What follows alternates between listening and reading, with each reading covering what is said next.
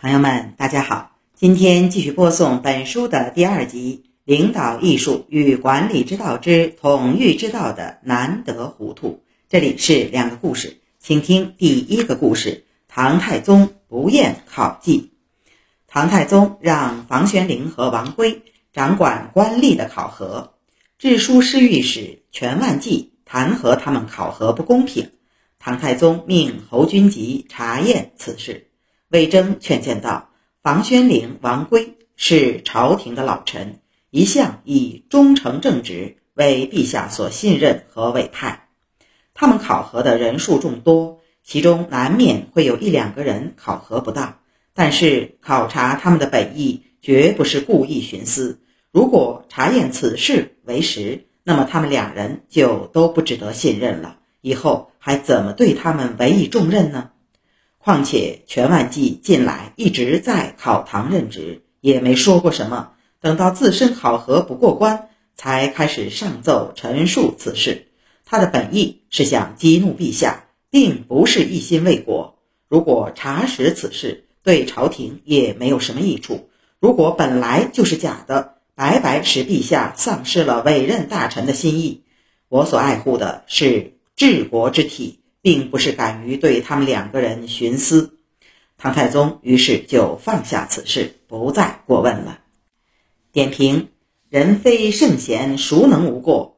工作干得多的人，失误也会多。只要他一心为公，大方向没问题，又没犯原则性的错误，就应该体谅包容。领导工作的重点是选人用人，选好了人，就要用人不疑。给他以充分的授权和信任，放手让他去干，而且要允许下属犯错误。所谓人至察则无徒，该糊涂时要糊涂。如果事事求全责备，下属怎能放开手脚工作？而且太过锱铢必较，无论查出问题与否，都会让下属有不被信任的感觉，从而打消工作的积极性。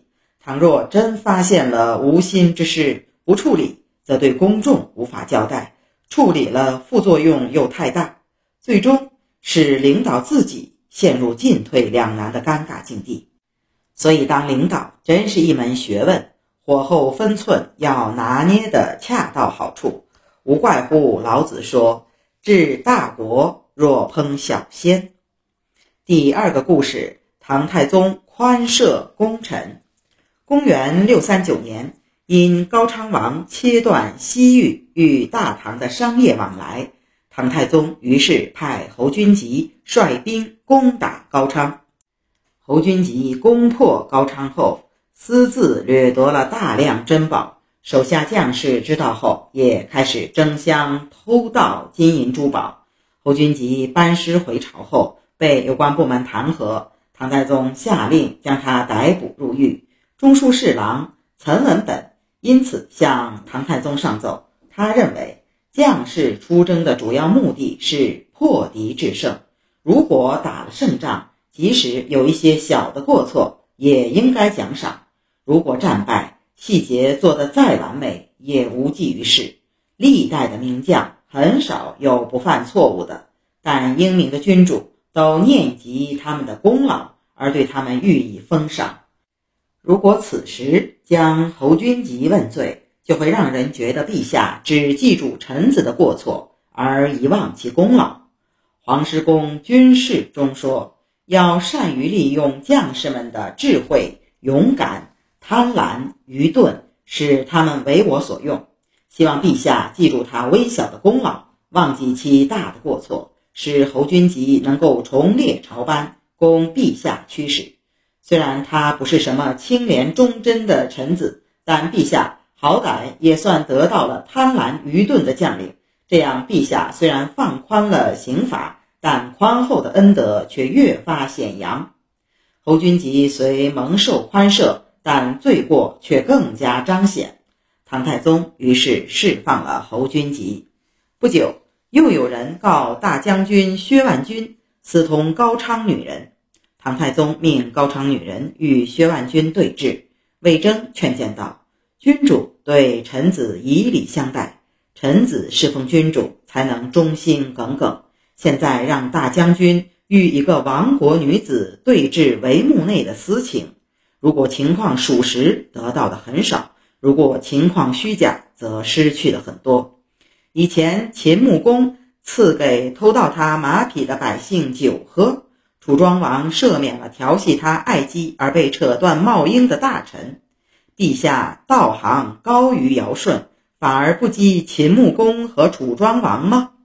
唐太宗听后，急忙把薛万军和高昌女子放了。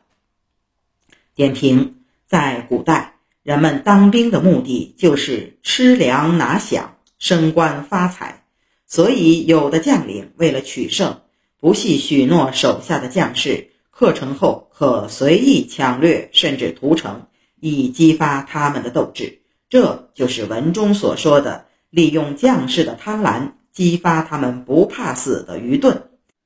侯君集因吃独食而引发手下骚乱，以致东窗事发，都是贪婪惹的祸。